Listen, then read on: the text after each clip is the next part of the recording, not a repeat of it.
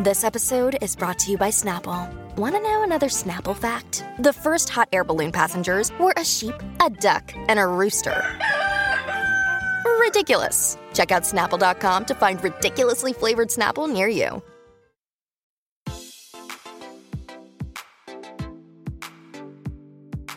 Este es un podcast donde hablamos de todas esas cosas que tu mamá te decía que eran tiempo desperdiciado. Videojuegos, películas, series y más. Somos tres amigos de toda la vida que hablamos apasionadamente de todo lo que nos gusta y más que mantenerte al día con noticias, vamos a compartir nuestras experiencias y recomendaciones. Bienvenidos al episodio número 100 de Tiempo Desperdiciado. Con ustedes estamos los mismos de siempre. Bamba, desde Houston, ¿cómo estás? Bien, vos, aquí creo que yo no he estado en uno de estos episodios en ya, se siente como meses, pero tal vez fueron dos o uno. Fueron, es que, Yuga, te cancelaron, la cultura te canceló, pero ya, ya te estamos Me cancelaron porque solo vi la mitad de las que estaban nominadas para mejor película de los ni Oscars. La, ni la mitad. Ni la, mitad, olvídate, como No. dos tal vez. Joker, Marriage Story, Parasite y... Tres llevas de nueve, papá. No, no son ocho. Ford versus Ferrari, ¿viste? No, Ah. 1917. tampoco. Ah, la gran. Es Sí, que te Mid- quedaste en tres. Midway no la nominaron. Midway no la nominaron. y Dan, desde Washington, D.C., ¿cómo estás? Bien, aquí no sé si más emocionado por celebrar que nuestros, nuestro episodio número 100 o el hecho que ganó Parasite, mejor película y mejor director y Once mejor Upon a Time in script y Hollywood, no sé cuál fue la otra. Ah, ay, bueno, Best Foreign Film, pero eso sabíamos que lo iba a ganar.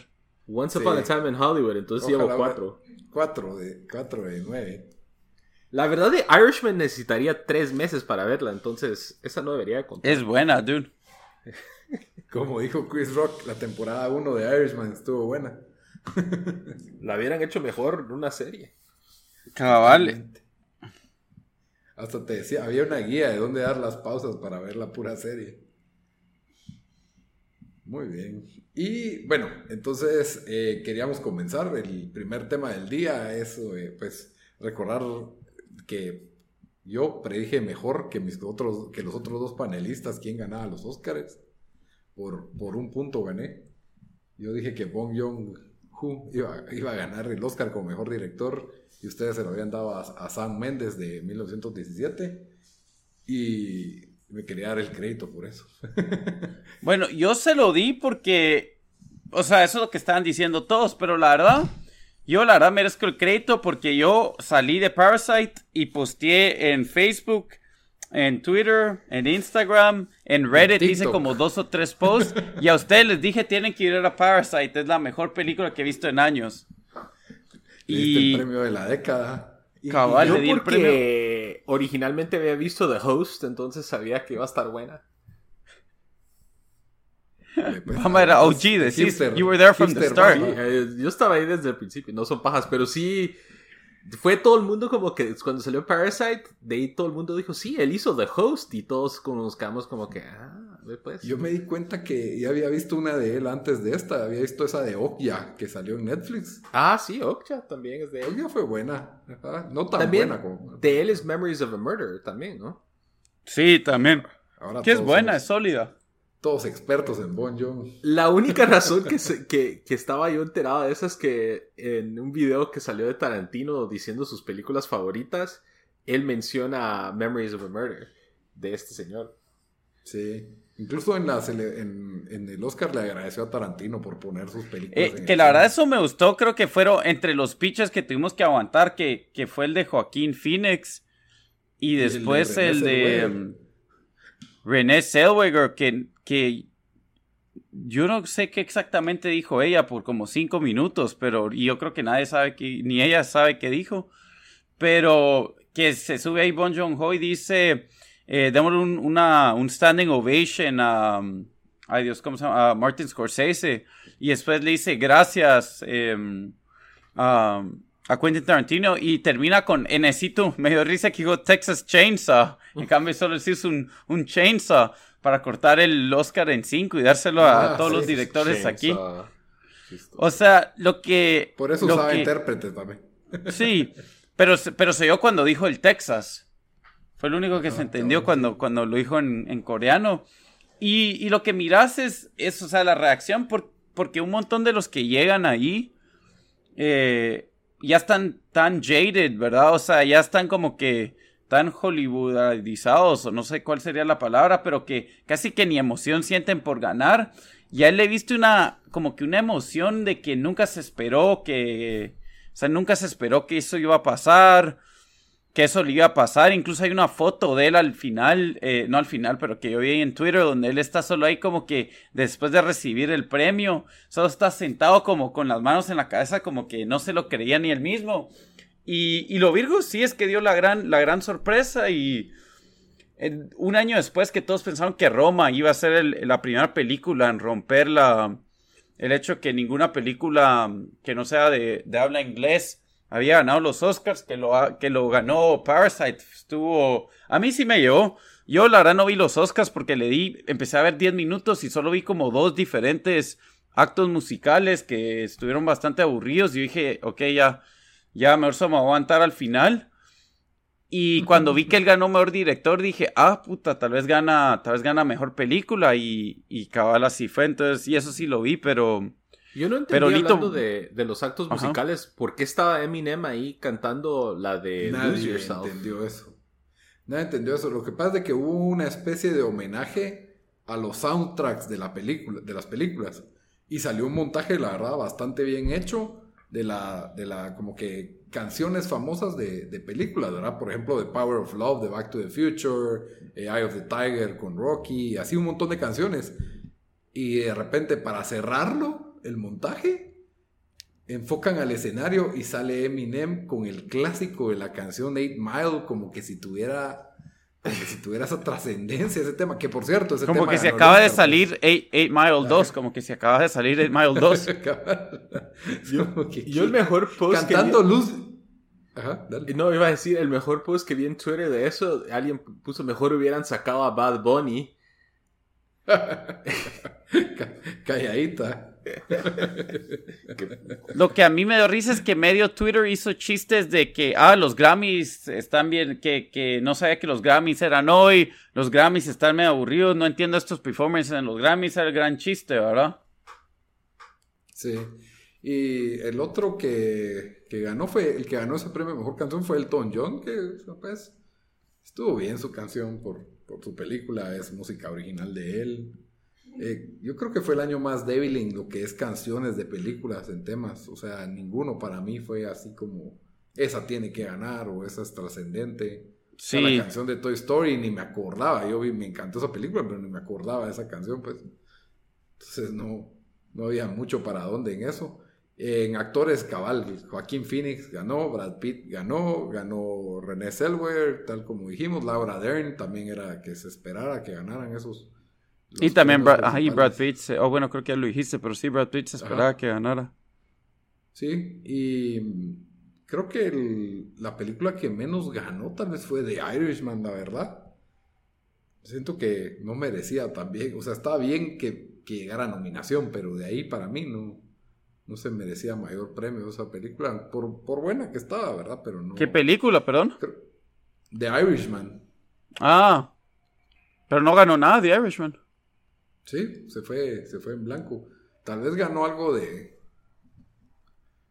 No sé si. Ah, no me acuerdo. Algo en producción. La verdad, yo creo que la, actuación de Joe Pesci sí estuvo bien buena en esa película. La Robert De Niro no me lo, o sea, no me lo podía yo creer de que, o sea, no, eh, por lo más CGI que le agregaron para que se viera joven, o sea, solo no funcionó eso. Pero Joe Pesci sí, no sé, exacto, se, se echó una buenísima actuación. Y Al Pacino también, pero creo que Pesci, medio se robó la. Ellos estaban el papel en esa película. Como support, de, como reparto.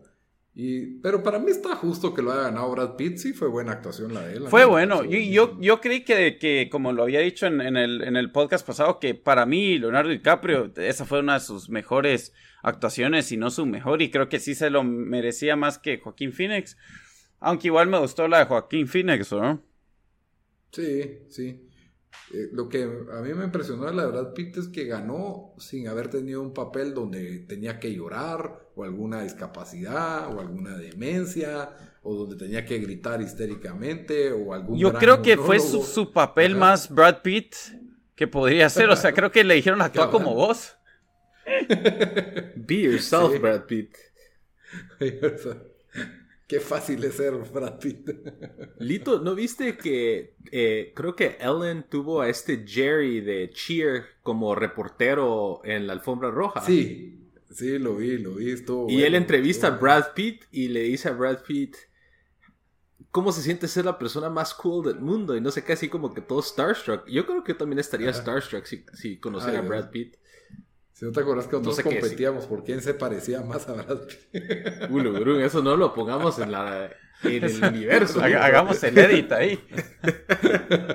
córtale, córtale mi chavo, como Pero bueno, yo creo que ya tenemos que dejar los Óscares en el pasado, porque eso es lo que son, una ceremonia del pasado, la verdad, demasiado larga, me desesperé, y eso que yo tengo bastante tolerancia para ver eso hasta yo ya, no daba, ya solo quería que se acabara. Y, creo que quería durar más que, que The Irishman. Competían duro, ¿ah? Y volteamos la página y pasemos en este episodio 100 a qué es lo mejor que se viene, o lo más esperado, mejor dicho, no lo mejor, qué es lo que más esperamos en películas para el 2020. Entonces hicimos una lista, cada quien puso las que más esperaban eh, Daniel le aplicó la ecuación matemática y a ver qué será lo mejor de, tiempo desperdiciado. Y perdón si se oyen bocinas de tráfico, pero... pero Cabal, ahí alguien está, no sé por qué película están queriendo hacer bulla, pero... es por Jungle Cruise de The Rock. Lo que voy a decir primero es de que hemos hecho esto los tres años que hemos tenido el podcast y, más que todo, es, el año pasado creo que nos dimos cuenta de que casi todas las películas más anticipadas que teníamos, un montón no salen, o sea que al final fueron las mejores, no salen hasta después. Yo creo que solo Ford vs Ferrari tenía desde el principio del año. Y, o sea que fue buena. Yo igual no la puse en mi top 10. Pero los últimos seis meses, y especialmente los últimos tres meses, es cuando salieron las mejores películas del año, sentí yo. Y un montón de esas solo no, pues no, no, no sabemos cuándo salen, porque no se han anunciado. Incluso para un montón de las películas que están en esta lista, solo no hay trailers y son películas que van a salir en seis meses o algo así. Entonces, em, entonces voy a, dar ese caveat ahí, ¿verdad? De que em, esta lista para mitad de año se va a ver bastante diferente, creo yo. Ajá. No, solo eso. Ah, ya. Sí, no, yo de Oscar creo que va una, nada más en toda mi lista. Que yo creo que podría ser. Pero, sí. pero bueno. Aún así, eh, yo digo que, bueno, de una vez metámonos a la lista. Te dejo en control, dale. Va. Entonces vamos a comenzar eh, con la lista y vamos a pretender que no acabo de, hacer el gran spoiler alert, de dar, de dar el número uno después de un, de un, de un cut ahí. Eh, vamos a comenzar con el número, la película número 16 en la lista. Lito, metiste Godzilla vs. Kong 2, no sé por qué. O, o solo Godzilla vs. Kong, no sé, es la 1, ve pues, no sé. Creo que hay como 10 versiones de esta película. Eh, contanos por qué, por qué la metiste y cuándo sale, porque no lo tengo aquí. Ok, sale el 18 de noviembre Godzilla vs. Kong es la continuación de la saga de, Godzilla y Kong ahora se reúnen en una sola película. Esto es sin precedentes, no han estado los dos en la misma película. Entonces, pues yo espero, yo esperaba mucho de la película anterior de Godzilla, King of the Monsters, Rey de los Monstruos, me decepcionó demasiado y por eso la puse tan abajo en mi lista, porque si no estaría en el top. Tiempo, nunca han estado los dos en una película. No, Ve, pues, yo estaba mal, pero han habido tantas de estas películas que asumí que sí. ¿Sale La Roca ahí o no? No, no, pero sale Bobby Brown. si, no sale La Roca, no es película de monstruos, creo yo que es, la hora, la, la regla. Sí, la verdad es de que es, es, un papel como para él, pero yo creo que con Godzilla y King Kong no lo necesitas y King Kong fue tan buena y Godzilla 2 fue tan mala que a lo mejor queda un término medio ahí. Así que con eso les dejo la número 16. Está bueno. Y nos vamos a la número 15 más esperada, otra Elito en la lista, The Conjuring, The Devil Made Me Do It. Eh, ¿Cuándo sale esta película, Elito, y por qué la metiste en la lista? Sale el 10 de septiembre, es la tercera de Conjuring, otra vez la pareja de los Warren se enfrentan a un caso basado en la vida real de una posesión demoníaca. Las dos películas fueron muy buenas, las de relleno que han puesto entre esas del universo de Conjuring han sido muy malas, pero The Conjuring lleva dos buenas, me gusta la pareja, me gusta la química que tienen estos actores, Patrick Wilson y Vera Farmiga. Entonces, sí, yo espero que otra, otra sólida entrega de, The Conjuring y probablemente sea la última, así que hay que ser. Está bueno. Em, número 14 eh, en la lista.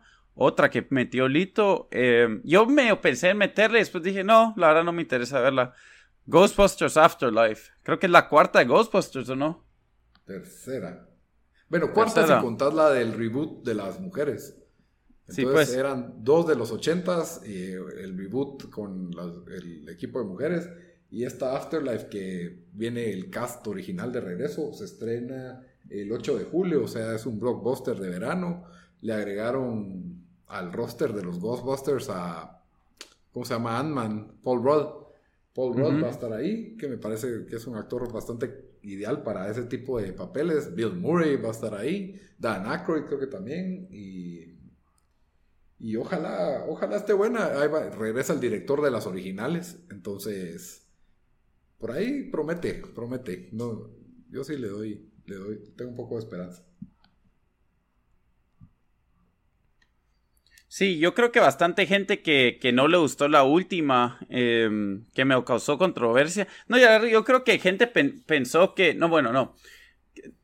Eh, según oí, la película solo no fue buena y, pues algunos críticos dijeron, ah, la gente no le gustó porque, porque era un cast solo de mujeres, eh, que yo no muy me lo creo porque han habido varias películas con cast de mujeres que pues que le va bien.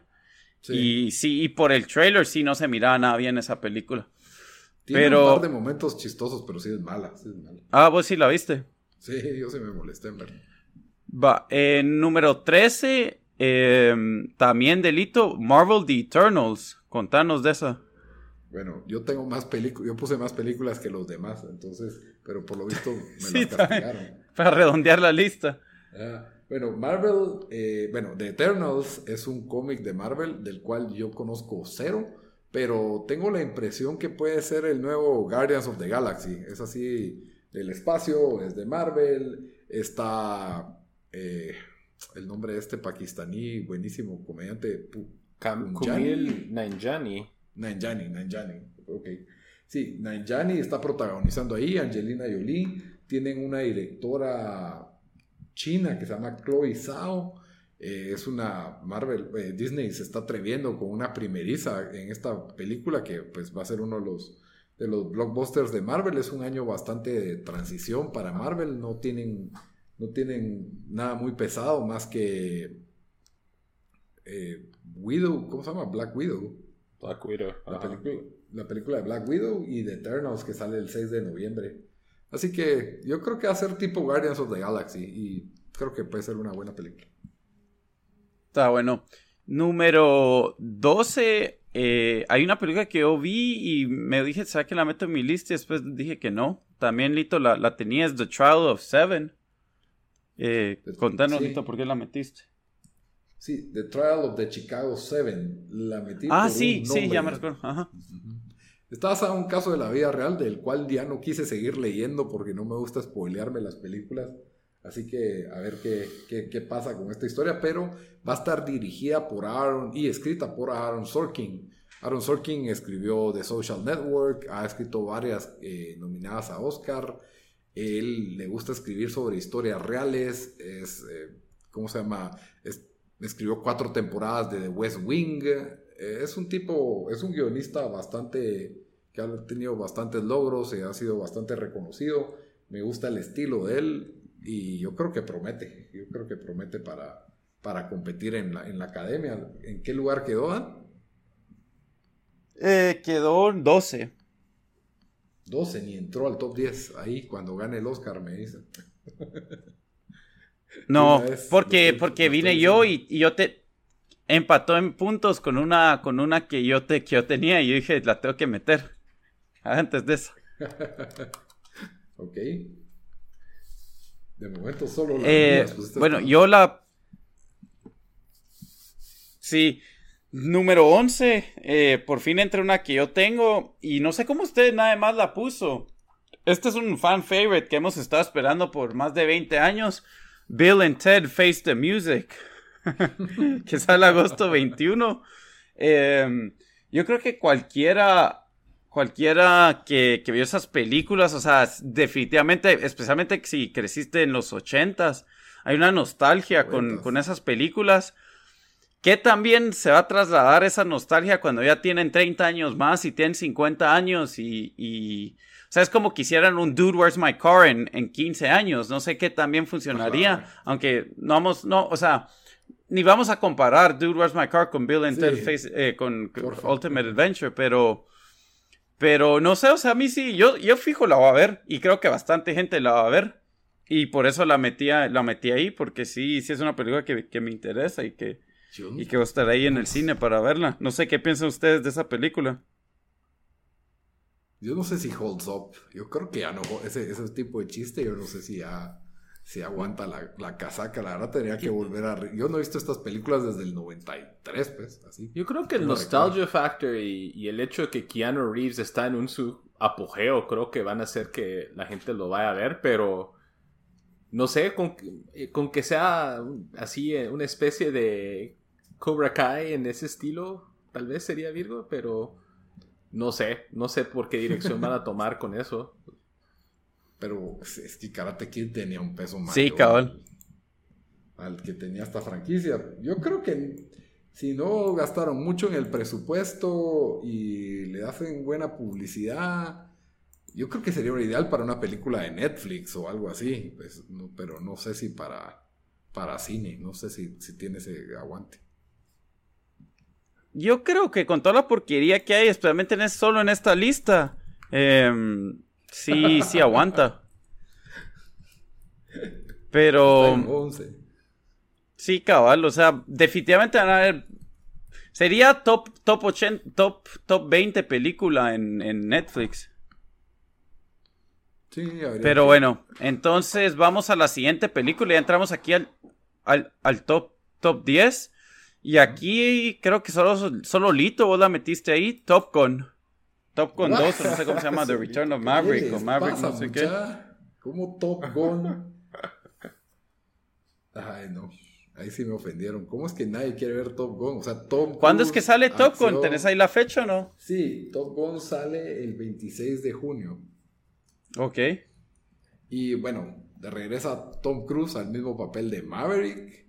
Eh, esta película, esta película, la verdad, yo sí hace rato no vemos una buena película de Jets de combate. El personaje es bastante querido.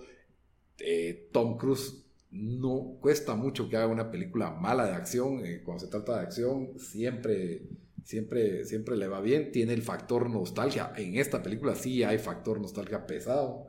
Entonces yo creo que la verdad, la verdad sí, sí va a ser un éxito en taquilla y es un, es un blockbuster de verano y, me, llama la atención cómo, o sea, eh, cómo van a filmar los jets. Y no sería raro si Tom Cruise hasta para volando un jet él mismo. Porque como él, él le gusta hacerlo todo él mismo. Entonces, no sé, la verdad tengo bastante expectativa. Lo pensé agregar, pero ese sí siento que me va a defraudar bien, así bien grueso. Es que, sí, o sea, igual yo soy de la opinión que la Top Gun original es bien overrated. Eh, entonces no. Pero es icónica. Entonces no. Sí, o sea, no. yo me reí cuando salió el trailer este, pero vi toda la gente emocionada. Sí, yo porque confío en Tom Cruise, es un profesional y creo que aprendió su lección con la, con la momia. El director hizo. Se volvió famoso cuando hizo un anuncio de Gears of War, todo cinematográfico. Hizo la película esta de Oblivion, que es también con Tom Cruise. Y a mí esa película me pasó un poco desapercibida para ser una película de Tom Cruise. eh, ya quedó un poco en el olvido, pero los, los efectos visuales de esa película y el estilo es, es, es bueno, es bueno. A mí me, me- esa visión futurista de, de como que arqueólogos del futuro, no sé, fue interesante Oblivion para mí.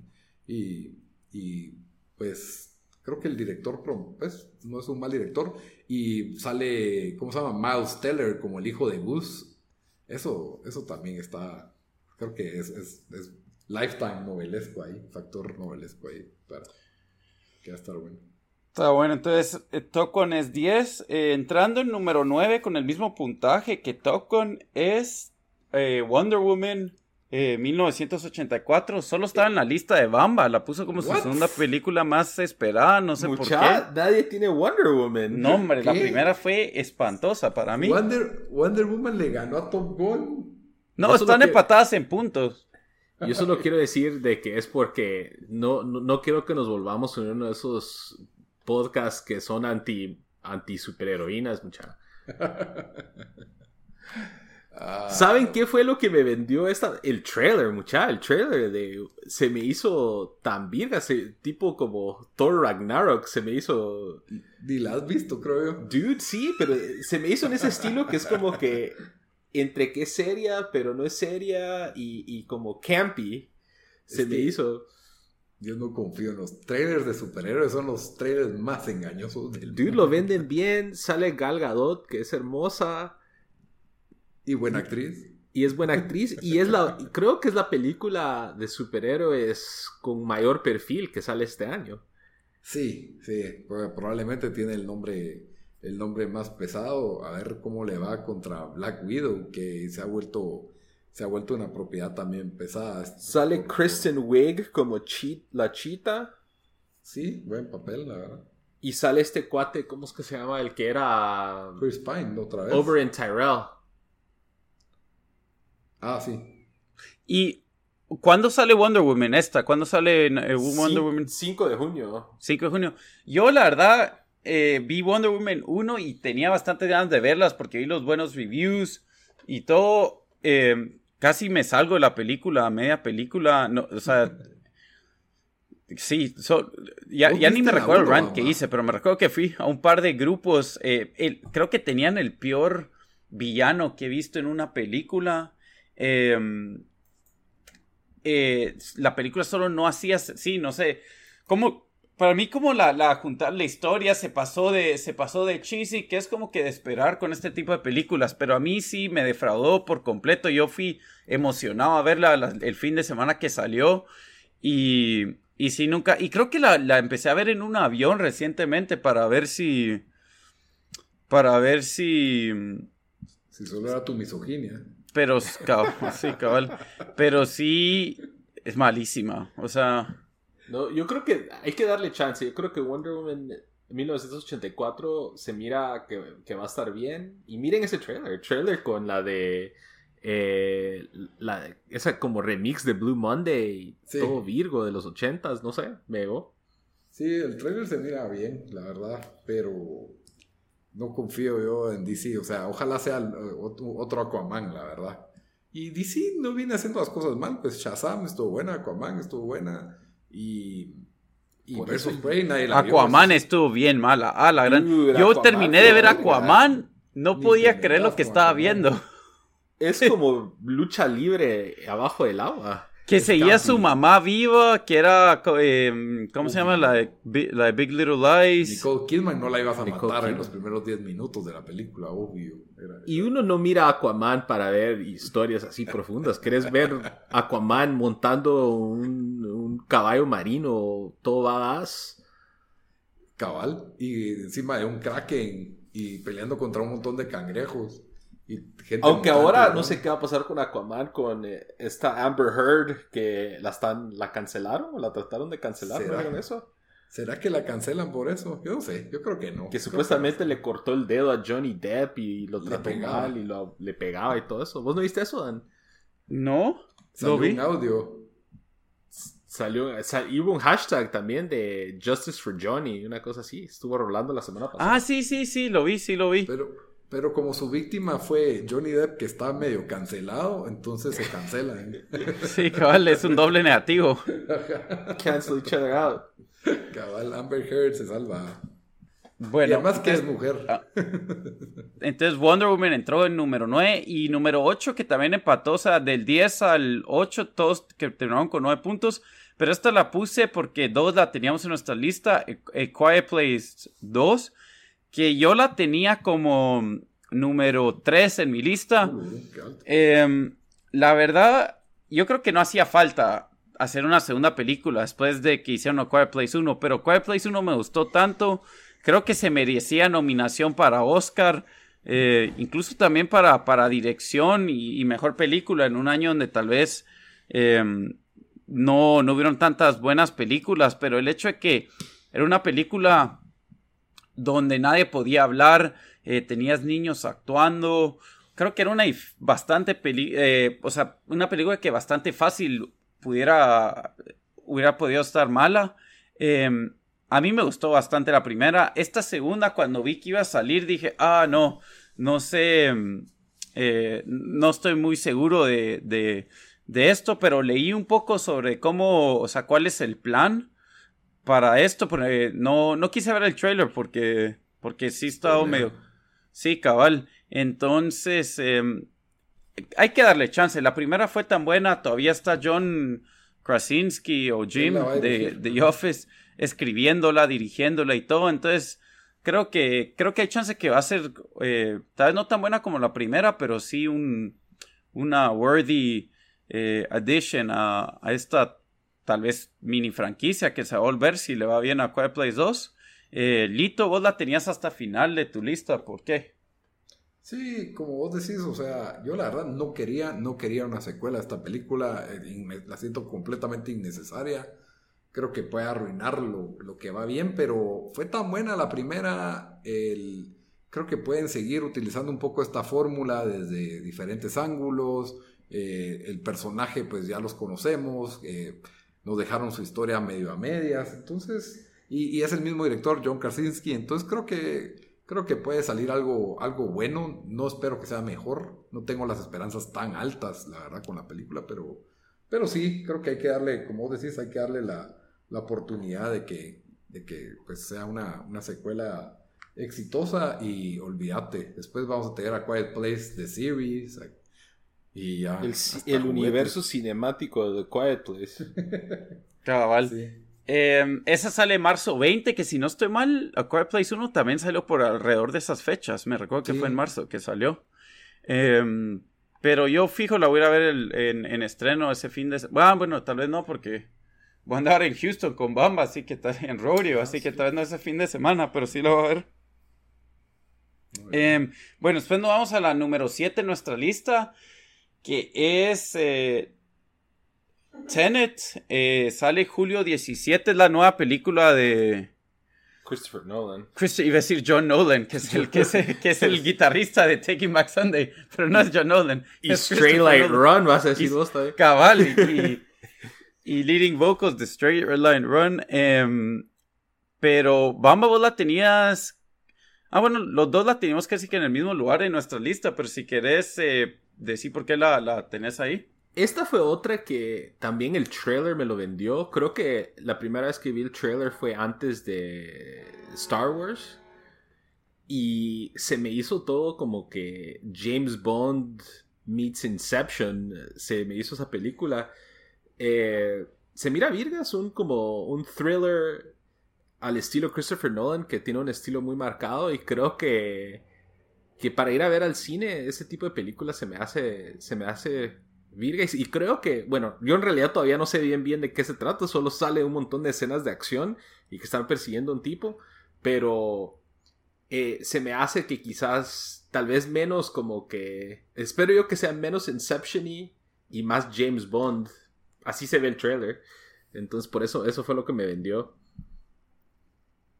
Sí, yo, yo la verdad vi el trailer. No sé en qué película salió este trailer, pero fue una película reciente que fui a ver. En, en O sea, que fue Star Wars. Sí. Star Wars fue. Star Wars fue. Ah. Eh, no muy me impresionó, pero ahorita que está haciendo el research para la película, pues leí más sobre eso y dije, bueno, o sea, mm, sí, de lo que había, la verdad. O sea, esto suena de lo mejorcito.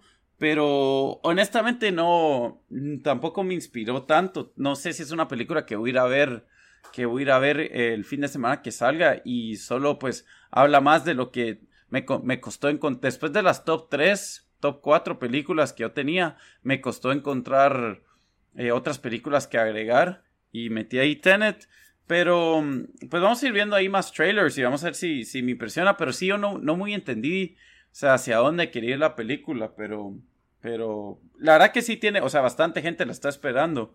Entonces. Es por eh, Nolan, es que Nolan sí tiene peso y es alguien que hace películas blockbuster sin utilizar propiedades ya establecidas. Ajá, o sea, pues desde Batman que ya no, ya no hace eso, pues, o sea, ya empezó él a crear nuevas propiedades o contenido original. Pero siento que las películas de Nolan para mí, las dos ¿Cuáles fueron después de la del espacio Interstellar? Y. Interstellar fue excelente para mí. Interstellar e Inception. Son buenas, pero cero rewatchability. Yo ya no puedo verlas. O sea, a mí Interstellar. ¿En serio? sí, porque el final. Yo, no, yo sí la vi. Me, cae mal. Y, no sé. Y Inception también es otra que. Eh, no, qué mulada al final de cuentas. nunca me fascinó tanto. Es, visualmente es buena Ahora, y la obra maestra para mí es Dunkirk, es así, esa sí la puedo ver. ah, bueno, y Dunkirk fue su última película, o sea. Sí, sí, el, cuate batea hits, pues, no, no es, no es cualquiera. Entonces, Lito, no sé por qué no la Pero está regresando a sci-fi, o sea, esto ya no es Dunkirk, esto ya no es... No, pero Tenet, en realidad no sabemos si es sci-fi. Tiene un, tiene un Blade Runner feeling, sentí yo. Yo le sentí un, un James Bond, Casino Royale vibe. Bueno, la verdad tienes razón, porque yo creo que por eso no me gustó, porque a mí James Bond no me gustan esas películas. Entonces, em, sí. Pero bueno, esa es la número 7 en nuestra lista, es julio sale julio 17. Y número 6 en nuestra lista, que Bamba la tenía, si no estoy mal, como número 5, yo la tenía un poco más abajo, se llama eh, Last Night in Soho, sale septiembre 25, es un, es un eh, psychological eh, drama, psychological terror, no sé cómo le, llaman, pero ¿por qué la, la tenías tan alto, Bamba? bueno, primero porque Edgar Wright es el director, él de su fama es eh, Shaun of the Dead, eh, Hot Fuzz, todas esas películas son de él. Baby eh, Driver. ¿Cuál? Baby, Driver. también, buenísima. Entonces, es un director que pues me ha gustado mucho lo que ha hecho y los diferentes estilos que ha trabajado. y ahora se pasa aún al mundo de las películas de horror. Y, y sí, o sea, yo creo que yo creo que aquí tiene una oportunidad de hacer algo diferente eh, y seguir haciendo buenas películas, pues, o sea, creo que la última que hizo él fue Baby Driver, que la he visto un montón de veces. Ese sí tiene un buen rewatchability para mí, porque no le tenés que tener, no tenés que poner mucha atención. Es un montón de stylish action, entonces creo que creo que va a estar buena. ¿Vos, Dan? Em, yo la metí ahí más por, por, las películas que ha hecho que, que me han... Em, y, y, sí, o sea, eh, me gustó el, el, sinopsis que leí de la película y también, la verdad, admitiéndolo, fue otra de las películas que dije, bueno, de lo que, de lo que he visto aquí en mi research, es, es lo que más decente se mira. Em, pero, pero sí, sí, por, bueno, por eso la metí y, y por eso está número 6 en, en nuestra lista.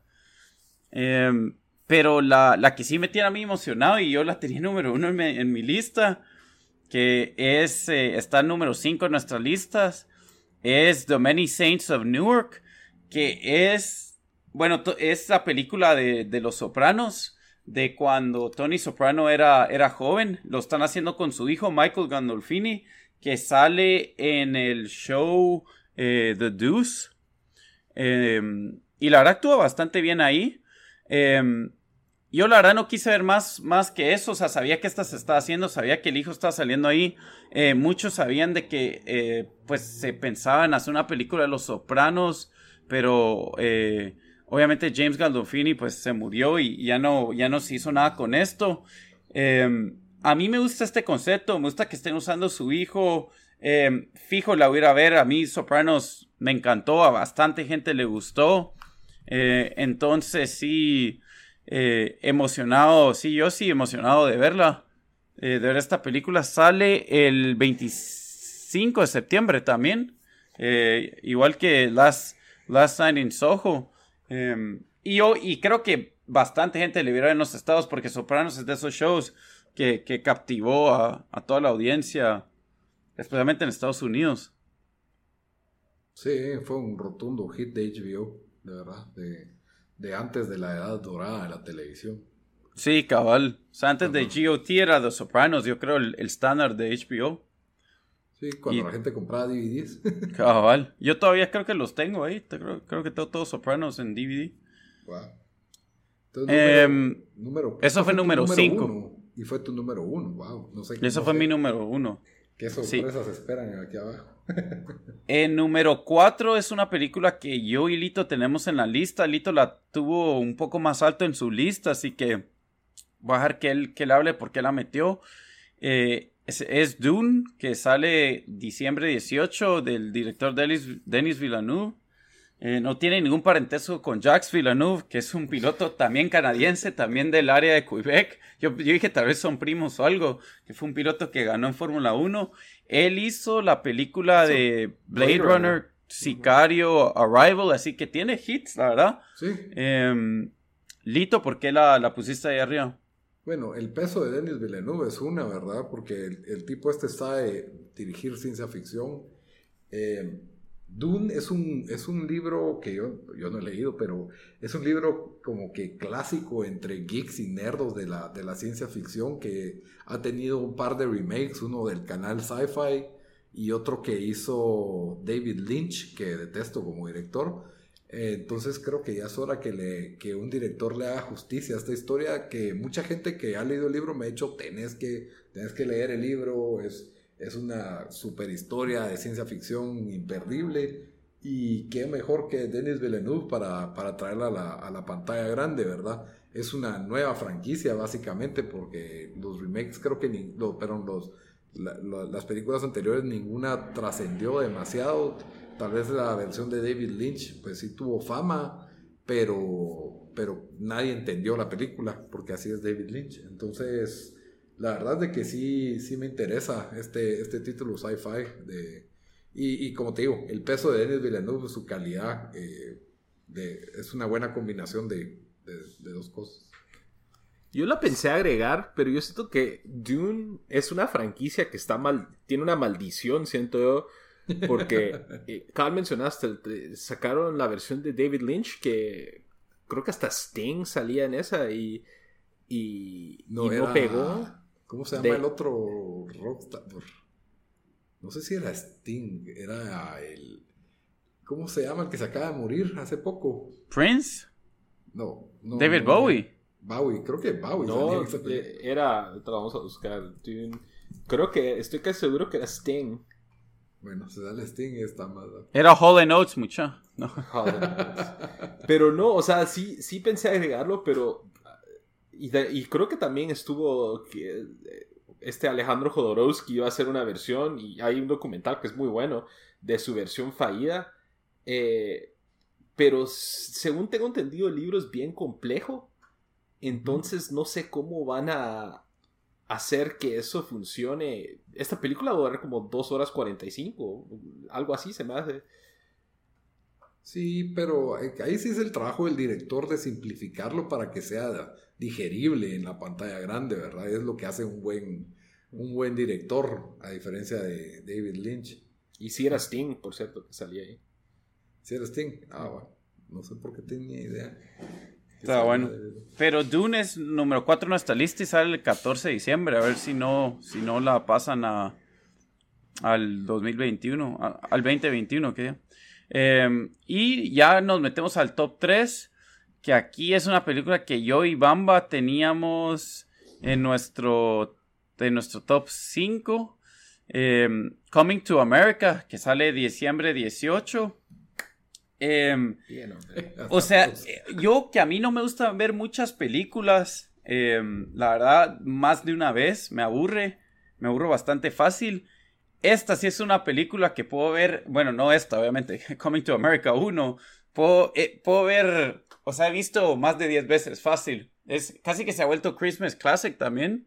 Em, y sí que más, o sea, es después de ver la actuación que se echó Eddie Murphy en em, eh, Dolomite is My Name, creo que está medio haciendo un comeback, va otra vez a hacer eh, tour de comedia, si no estoy mal, que firmó con Netflix.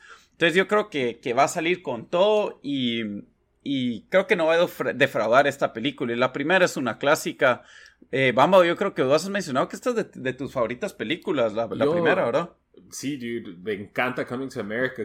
La he visto, este, yo diría, en eh, más de 100 veces quizás. Oh, Porque siempre está en la tele la eh, y, siempre está en la tele. Y siempre está en la tele. Y de ahí lo otro es que yo me recuerdo cuando vivía en Nueva York, cuando era niño, pasaba la versión como que no teníamos cable. Entonces la pasaban en los canales locales, solo que sin malas palabras ni nada de eso. Pero casi que todos los sábados la pasaban, o al menos eso sentía yo, pero eh, Eddie Murphy, como dijiste, Dan, eh, empezando su buen comeback, porque él en Dolomite is My Name se echó un, un, buen papel, y el director de Dolomite is My Name va a dirigir esta película que se llama Craig Brewer, entonces. De Dolomite is my name, no Dolomite la original, Correcto, de Dolomite is my name. Eh, y entonces creo que si pueden replicar esa magia y, nos dan ese, toda esa nostalgia de esa, de esa película original, creo que va a ser un, hit, la verdad. Espero yo que, que, regresen varios de los actores que, estuvo, que estuvieron en la original. Aunque no sé, todavía está vivo Arsenio Hall. Ahí sí echando punta. Ah, que lo regresen también. Pero sí, esa me tiene emocionado y, creo que va a ser. Igual, yo la tengo número 2 en mi lista. Me sorprendió que vos no la tenías más alto, eh, Bamba. No, yo ni la puse. Sí. ¿Y por qué no la pusiste, Lito? ¿A vos no te gusta la 1? Sí me gusta, pero no me, no me emociona y creo que es algo, eso de nuevo, una película tan buena que no necesitaba una secuela y no sé, realmente me, por ejemplo, Top Gun no me molesta que hagan algo exagerado y completamente estúpido, pero esta como que era perfecta, sí, no sé. El, hecho de que sale Eddie Murphy sí le suma un montón de peso, pero no, no la tenía tan presente. No, pero mira las secuelas que ha hecho Eddie Murphy en los ochentas, fueron bien buenas, entonces... Beverly Hills Cop. Cabal, yo le tengo, yo le tengo fe. Sí, sí, podría ser. Ojalá que no sea el Eddie Murphy de los 2000 que conocemos. Cabal. este cuando es está... is my name, Eddie Murphy va a ser esa. Sí, yo creo que, yo creo que sí. Yo, yo, estoy casi seguro que había oído, no sé en dónde fue que oí que como que él se había dedicado a hacer películas menos, o sea, más como para niños cuando estaba con, bueno, aunque creo que él tiene como 15 hijos, así que debe tener de todas edades, pero como que se dedicó a hacer otro tipo de películas y, y obviamente Dolomite is my name creo que es su regreso diciendo como que aquí está mi, mi comeback y todo. Entonces eh, yo le tengo fe. Y como dijimos, sale hasta diciembre 18. Sí que sí, em, pues sí, de las, de las más esperadas. Eh, número 2 en nuestra lista está eh, No Time to Die, que es la última de James Bond con Daniel Craig, si no estoy mal. Sí, sí. Em, entonces, yo ni la tengo en mi lista. Usted, Lito la tenía número uno, Bamba la tenía número tres. Entonces, digan, eh, hablen ustedes de esta porque si yo no soy fan de los. Bueno, Lito es más fan de, 007, entonces que empiece Lito. La verdad es de que sí, siempre me ha gustado el concepto, me parece que es el, el, concepto original, James Bond, es eh, lo más icónico que hay. Creo que Daniel Craig le dio super peso al papel en, en su primera película de Bond con Casino Royale, que en mi opinión, es mi favorita de todos los James es La es la mejor también para mí. Ajá, eh, es, es, una película que combina la acción, lo, exagerado que podía ser James Bond, pero le dio como que un, un realismo. Eh, es, es, increíble para mí. Lastimosamente las siguientes películas no, no llegaron a esa altura. Eh, por ahí uno puede hablar de que en Skyfall hay cosas interesantes. ¿Verdad que sí? Yo siento que le perdí después de, de, esa, le perdí, le perdí el, o sea, no era como mega fan, pero la iba a ver al cine y las siguientes películas solo me fraudaron bastante.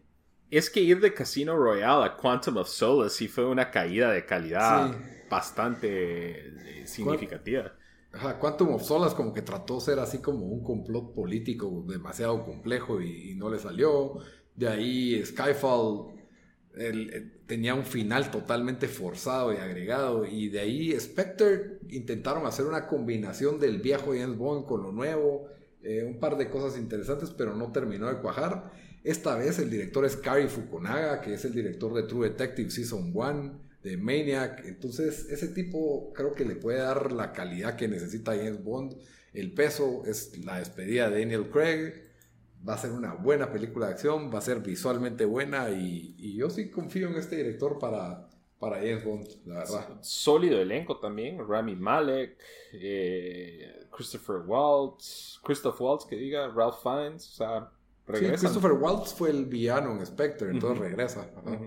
Y Ralph Fiennes fue el- es el nuevo M, entonces también está regresando. Rami Malek debe ser el nuevo villano y probablemente es un James Bond ya veterano, viejo y, y no sé, creo que puede ser interesante este guion de No Time to Die. Y buen nombre también. Eh, deberían poner a Sean Connery ahí y hacer un, un cambio, la verdad. Hasta Eh, la canción de, de Billie Eilish le hace a Sean Connery que haga ahí un su cambio de, del papá de James Bond perdido. Cabal. Eh, ¿Cuándo sale No Time to Die, mucho? 31 de marzo. Ya me Ve, pues. Ya vieron el Aston Martin que va a salir en James Bond No Time to Sí. Die. El Valhalla, qué virgo está. Sí, yo vi el trailer y me hizo el día. Estaba feliz. ¿Está más virgo que el Rolls Royce que tenías a la par de vos hoy de DeAndre Hopkins, Bamba? ¿O qué carro está más virgo? Ah, es diferentes estilos. Este se me hace más deportivón, pero ese, ese Rolls Royce hizo sentirme bien chato. Que, que Bamba hoy con su Toyota Corolla estaba a la par de un jugador de fútbol americano de Iba- los Houston iba- Texans. Se llama Ajá, iba en mi corolita de cabal, como dice Dan, y, y pasa un, pare- un Rolls Royce de película y es este jugador de fútbol americano de la NFL, eh, de los Texans, y pues me quedé como que triste porque ese, ese carro vale más que, Toda tu educación. que toda mi educación fácil. Entonces, sí, por lo menos el mío sí está pagado completo. Decía. A mucha honra, ¿vale? Le hubieras Feliz hecho. Bamba, le hubieras hecho el broom broom para como que, hey, carrerita. El, Sí, el así Toyota Corolla de Bamba que tiene el mismo fender bender que no ha arreglado en, en cinco años, ¿verdad? Ya, pero está, pa- pero está pagado, mucha honra. No, y que- ahí te acordás de hacerle servicio cada 6000 kilómetros, por lo menos, vamos, por favor. Ah, eso sí, fijo, chavo. Que la vez pasada se te olvidó. Bamba y sus carros, eso es para otro podcast. Los carros de los del podcast. Estos, estos, esos en el especial de Fast and Furious. Hay, hay historias. hay Uh, ese sí va a ser especial porque sale John Cena. Pero Como bueno, el hermano de Bamba. Dom. Mención honorífica de Bamba. F9. Cabal, yo no soy fan de esa se- serie, pero, pero, si sale John bueno, Cena, entonces No Time to Die es la número 2 en nuestra lista, sale en marzo, marzo 31. Ujú. Eh, y nos vamos a la número 1. Que si no hacemos el corte que hicimos al principio del, cost- del podcast, donde, donde, Sí, vamos a hacer donde hice el gran spoiler, sabrían qué es, pero es la nueva película de Wes Anderson, French Dispatch. eh, sale julio 24. eh, Lito la tenías top 3 y Bamba la tenía número 1, así que Bamba habla de por qué la, la tenías ahí. Yo sí soy un sucker por las películas de Wes Anderson. eh, siempre, o sea, a mu- muchos lo critican de que no cambia su estilo, que, que son muy, o sea, son como una estética y un, un feeling bien similar, pero al final de cuentas eh, siempre son buenas y creo que aquí no va a ser la excepción. Eh, aquí French Dispatch se trata básicamente de un grupo de, de una oficina de, reporteros en Francia o en... No se establece como que alguna fecha, algún tiempo en específico, pero se me hacen como los años 20, 30, algo así. Eh, regresa un elenco pues estelar con eh, Benicio del Toro, Adrian Brody, eh, Bill Murray, eh, este Owen Wilson, Timothy Chalamet. Y hasta salió el trailer esta semana y la verdad creo que que es, eh, es más de Wes Anderson de lo que nosotros nos gusta y estamos acostumbrados. Y creo que por eso la tengo número uno.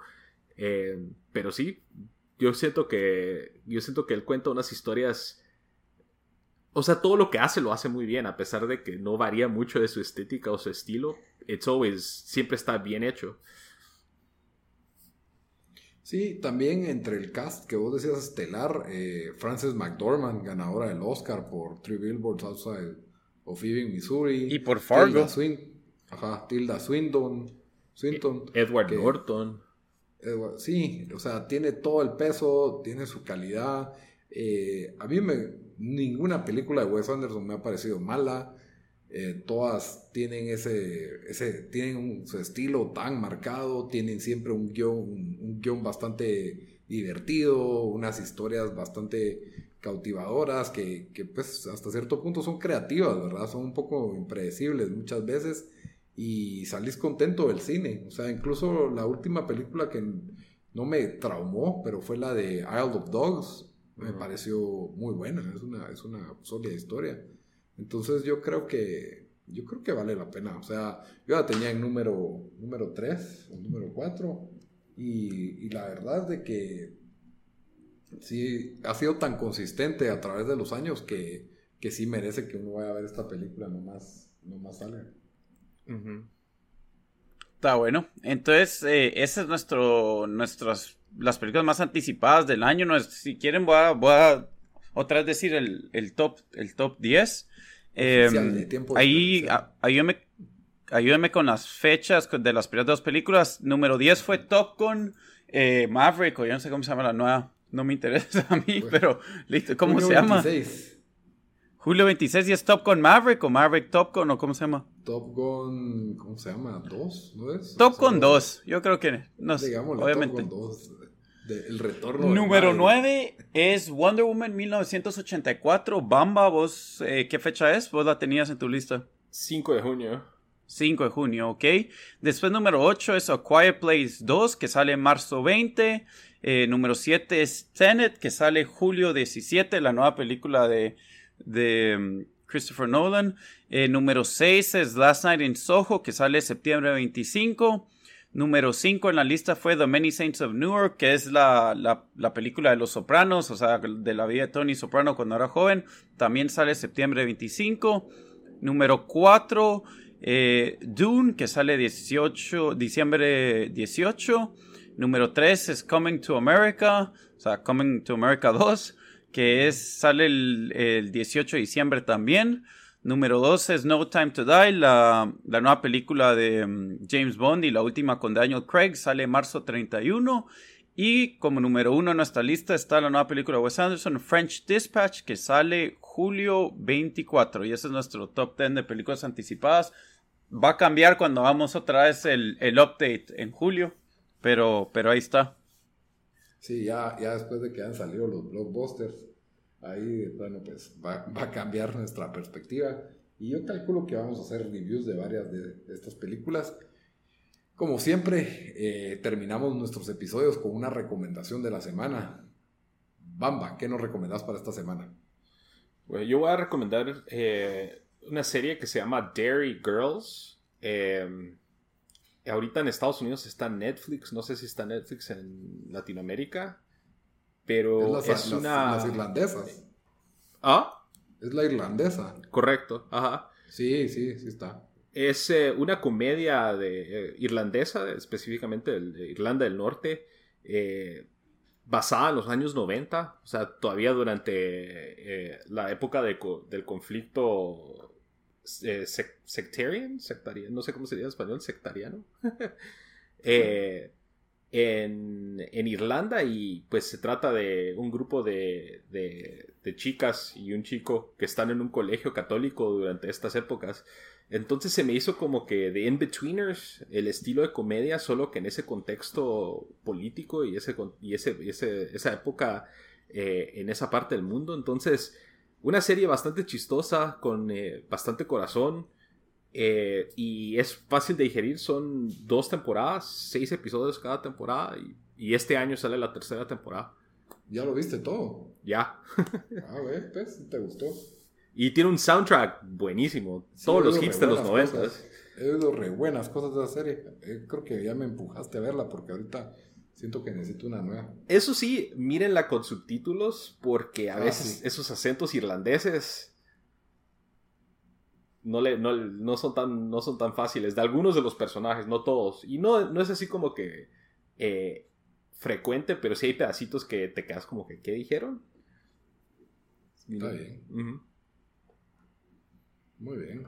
Eh, Dan, ¿qué nos recomendás esta semana? Está bueno, yo la verdad no, no he visto nada de películas nuevas, no he visto nada de shows nuevos. Lo único que he visto es The Outsider ya como por tres semanas.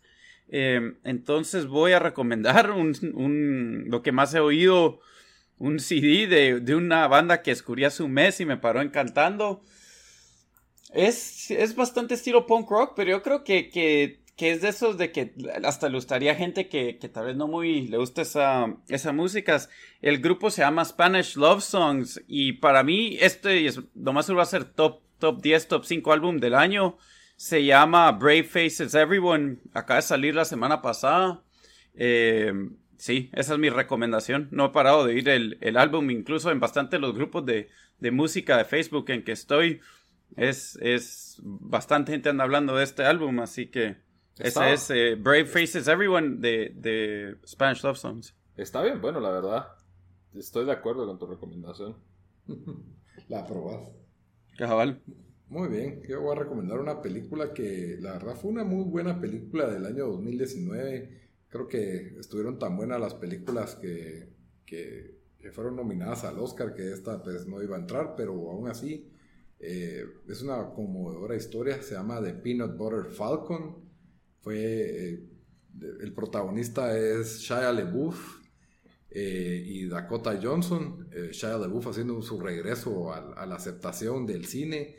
Y, se trata de, de, este personaje con síndrome de Down, interpretado por una persona que, que, en realidad tiene síndrome de Down. Zach Gottsagen, ellos salieron en los Oscars dando, dando un premio. también sale Dakota Johnson, famosa por Fifty Shades of Grey.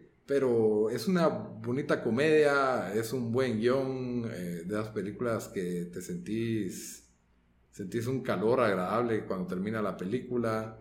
Eh, buena, buena película, se me hizo como una aventura, bueno, sí lo describe, lo describe la descripción, redundante yo, pero es como una historia moderna de Mark Twain, así tipo Huckleberry Huckleberry Finn y Tom, Tom Sawyer era el otro, ¿verdad? Sí, Tom Sawyer.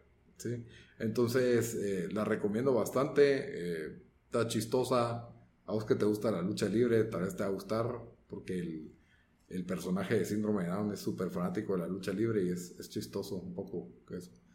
Entonces, mi recomendación de la semana, The Peanut Butter Falcon.